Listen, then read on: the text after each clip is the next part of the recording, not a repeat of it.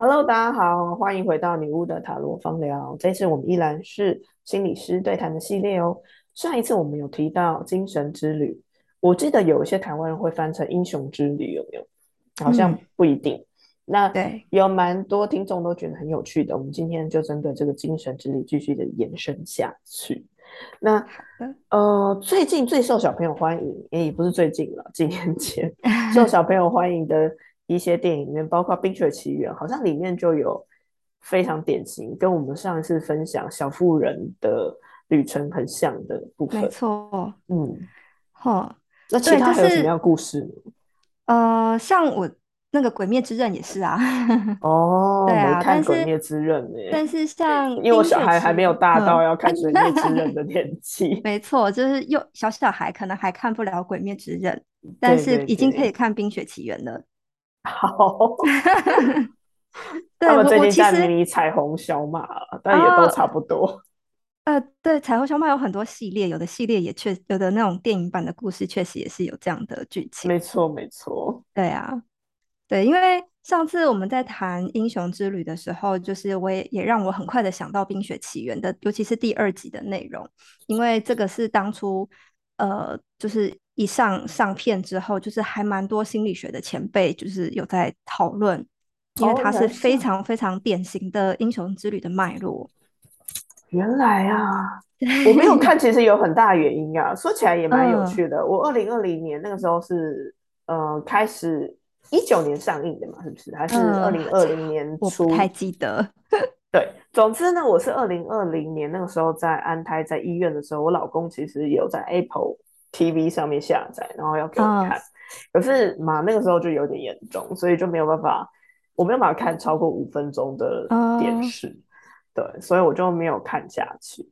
所以你嗯讲这部剧我会很有印象，但是我不知道剧情啊。我我很快速的摘要一下，就是它跟英雄之旅有关的桥段好了。好，就是最一开始就是这是一个。Elsa 已经当上女王，然后大家和乐融融的状态，就是紧接着第一集的结尾嘛。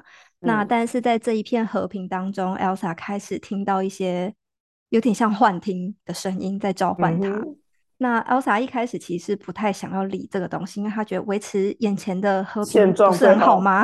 对 对，直到这个这个。声音就是压不下去了，王国开始有一些地震啊，有一些状况，他才开始正式说，好像必须去找一下到底是怎么回事，发生了什么事？对，没错。然后呃，于是这个 Anna 然后 Christoph 跟那个就是 Olaf，就是跟开始跟他一起踏上这个旅程，离开了他们的王国，进到找到一个魔法森林，被封印的魔法森林。那当然，这这过程当中也有去寻求，就是有一个石头精灵的那个爷爷，就是哦协助，就是在第一集前面也有出现的，没错，就是那个老爷爷，其那个石头爷爷其实有一种导师的象征，就是他可能是一个智慧老人的象征，这样就跟星际大战的尤达是一样的，没错。然后他们可是真他这个导师不会跟他一起去上战场，好，他们必须自己来，这很象征着，虽然你有。这个前辈的智慧，但是这是你自己的旅程，你必须自己完成。然后这个同伴在过程中开始走散了，大家就是陆续的，就是因着各种的状态，然后不得不分散开来。然后最后剩下 Elsa 一个人去进入到那个整个冰山的洞穴里面，去探寻这个呃，就是秘密的真相到底是什么。那最后，这个他在这个 山洞的深深渊里面，嗯，他被结成了冰块，因为他一直很很想要知道到底底下还发生什么事，然后他就越走越深，然后他被结成了冰块。那我觉得这是一个非常就是有意思的隐喻，因为 Elsa 就是大家都知道，她就是一个会冰雪模仿，没错，她就是一个最擅长这件事情，可是她却被变成冰雪。这其实也是跟我们就是在谈英雄之旅的过程中很重要的一个一个元素，就是你过去擅长的或你过去习以为常的都不能再让，就是你都不能用了，所以你不得不改变。你过去认认定的那些事情，你过去相信的那些东西都不再存在，所以你你必须要有一个新的，或者你要有一个突破。嗯，然后呃，当然就是在在这个故事，就是 Elsa 的线到这边就暂停了，然后接下来是 Anna 的路线，Anna 也 Anna 剩她自己一个人，然后她呃，在 Elsa 变成结冰之后，Ola 那个雪宝是。Elsa 的魔法变出来的，所以 Ola 自然就不就是消失了。所以 Anna 就变成自己一个人，她必须自己一个人去离开洞穴，踏出第一步，然后找找看有什么是现在的她能做的。那因为在故事之前，就是第一集，就是或者是前面的剧情都会显得好像，因为 Elsa 有魔法，所以很多事情就是这个姐姐很简单，迎刃而解。没错，所以 Anna 某种程度上她不太需要做什么，她是一个可以很天真的少女的废柴。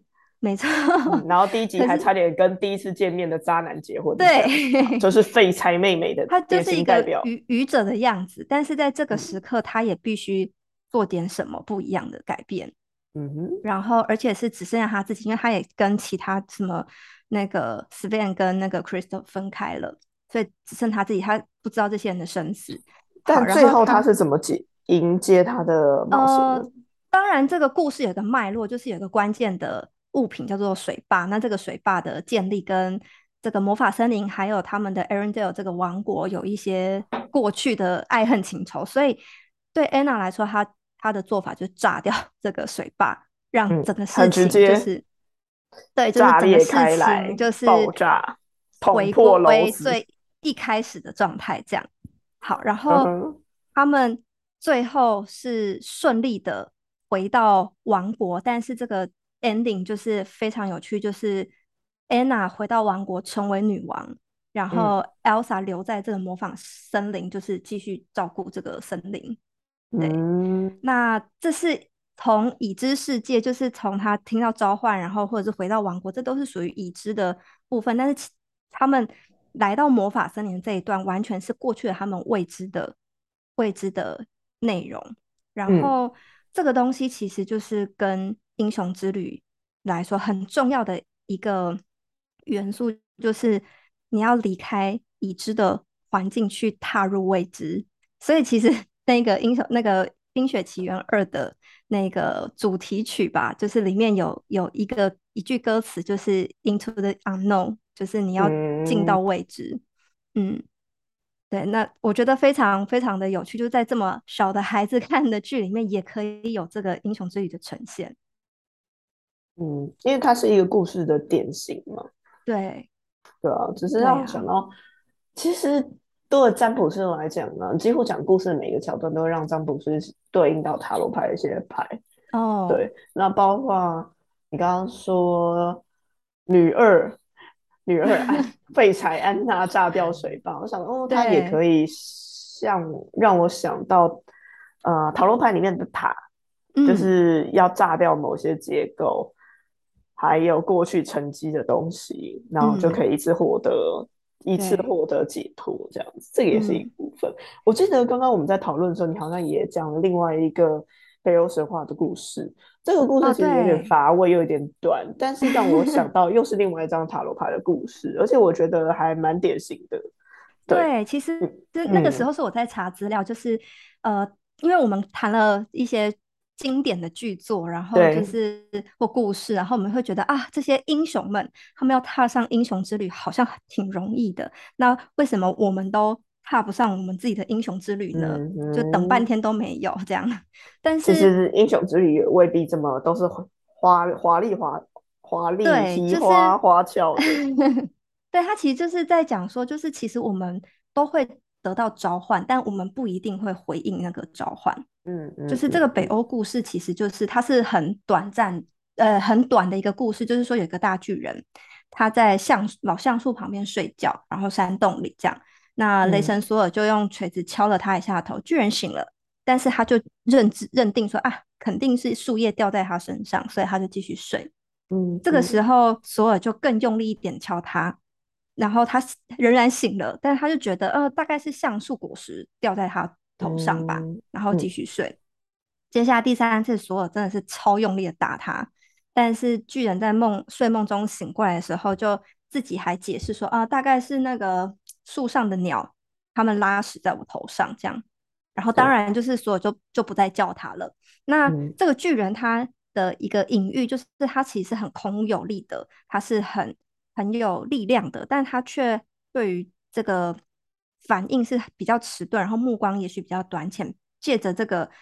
就是他也许不醒来，他是可以就不用离开山洞，他也不需要从不用离开舒适圈，对他不需要去一个未知的地方，不知道要干嘛，然后不知道会发生什么事情，他可以继续在这里好好舒舒服服的睡觉。那其实这是我们很多人在回应召唤的方式。对，这其实是为什么我们没有英雄之旅，其实不是没有，是很多时候是我们会认为自己没有。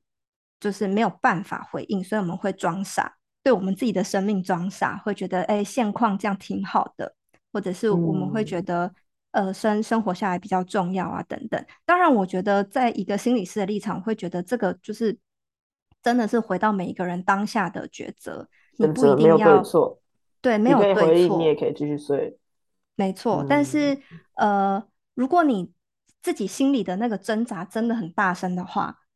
倒不如就是你，你可以评估你的条件，对，你可以评估一下你的代价是什么，然后呃，自自己诚实的跟自己对话，看看是不是你要去回应这个生命的召唤。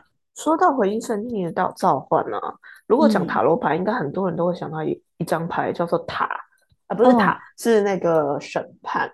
审判不是韦特会画一个天使吹喇叭吗？对对，在呃正中间，然后召唤所有男男女女，这样这个就是回忆内在的召唤了。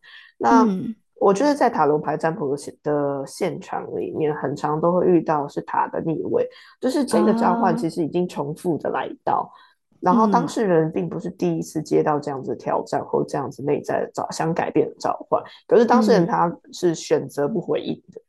嗯，对，所以，哎，真的，其实蛮多状况下，是我们其实是可以选择不回应，也不会怎么样。但是，对，有的时候这些回应可能强烈到让你是，哎，内心觉得好像哪里不太对劲，嗯，但是你就会开始有点动摇，是否要离开你的舒适圈？对对，我们可以看到召唤呢，我觉得也不是所有的召唤都是这么的。我说英雄之旅，也不是所有英雄之旅都是这么可歌可泣。对，我在想，有时候我们踏入婚姻也是一种。是啊，是啊。其实我们可以去看那些英雄故事，都会发现，就是这些英雄们，他们遇到的召唤都是他们不得不回应，因为不然的话，他们原本的生活那个平衡不不就不再存在。比如说，呃，鬼灭之刃就是他家人都被杀杀光了，所以他不得不踏上一个，也许是杀鬼队或什么这样子的剧情，或者是 Elsa 她的。国家都开始地动天摇，然后她不得作为一个女王，她不得不去找答案。处理这个问题。对，但是我们日常生活中会面临到的一些召唤，它的代价不一定这么大，所以我们会有余裕去。比方说，要不要结婚？要不要生小孩？要不要生小孩？他其实仍然是有代价的。敲满砖，什么时候生小孩？对，或者要不要换工作？要不要搬家？等等，都是他，他还是有代价的。你，你。不要看说我不回应就没事，他不回应有不回应的代价，只是这些代价可能是我们相较之下比较能够承受的，所以我们才会有这样子的挣扎。要不要离婚？对，承受社会眼光的代价，以及你可能需要重新调配你的经济来源的代价。没错，没错。嗯，对，对啊，所以相信每一个人其实都在。个人的精神旅程上了，就像你看，刚刚我们举的那个《冰雪奇缘二》的例子嘛，Elsa 跟她的废柴妹妹 安娜 各自分开了去体验他们该体验的部分，而他们也用各自的方法去处理了他们面对这个挑战的时候，他们以他们的方式去应回应。嗯。